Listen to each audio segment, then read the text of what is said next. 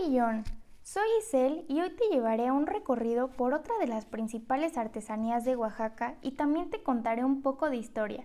Pero no te preocupes, no quedarás como el quesillo. Estamos en Santa María Atzompa y te hablaré sobre el origen de una de las principales artesanías que tenemos aquí, el barro verde, o mejor conocido como arcilla, la cual se obtiene a partir de la descomposición de rocas madre que son cristalizadas un gran ejemplo de este procedimiento es el granito que podemos encontrar en varias capas sedimentarias.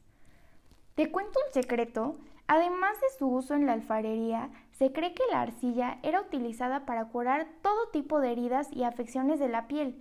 Quizás por ello es que en la actualidad encontramos diferentes usos para tratamientos de la piel como regeneración de células, exfoliación, absorción de grasa y como antiséptico.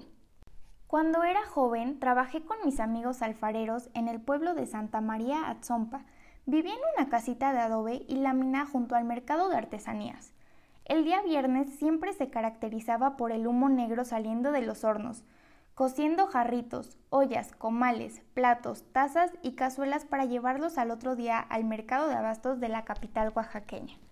Como dice mi amiga Juana, no trabajamos en domingo, Nadie hace ni un jarro ni prende sus hornos. Ese día no se trabaja. Pero el sábado andan todos unos chilaques para vender en la periferia del mercado o improvisar algún espacio para ofrecer sus piezas originales, con un característico color verde vidriado. Éramos cerca de 200 alfareros en la plaza. Ahora afortunadamente también contamos con un mercado de artesanías en esa localidad.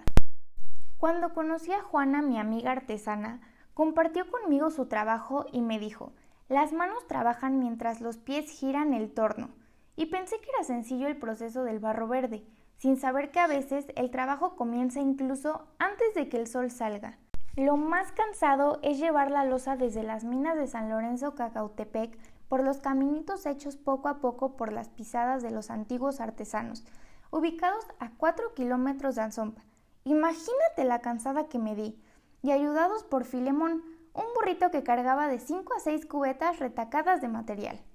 Una vez que llegamos a casa, el trabajo de los artesanos es romper la loseta de barro con un palo hasta formar una masa uniforme.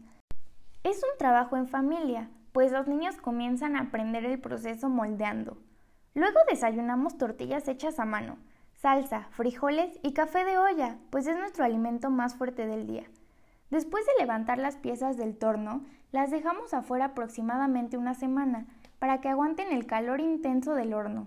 Luego de reposar esos días, se les da la primera cocción. El color verde tan característico de nuestras artesanías se logra a través de la greda, polvo que se mezcla con agua para luego impregnarlo pieza por pieza y dejarlos listos para entrar de nuevo al horno y así evitar que se agrieten. Pero, ¿Sabías que el tiempo que permanecen en el horno es de 8 a 10 horas a una temperatura aproximada a los 1000 grados? Posteriormente se dejan enfriar lentamente para dar como resultado piezas hermosas e inigualables. Dada Ana con A a yo.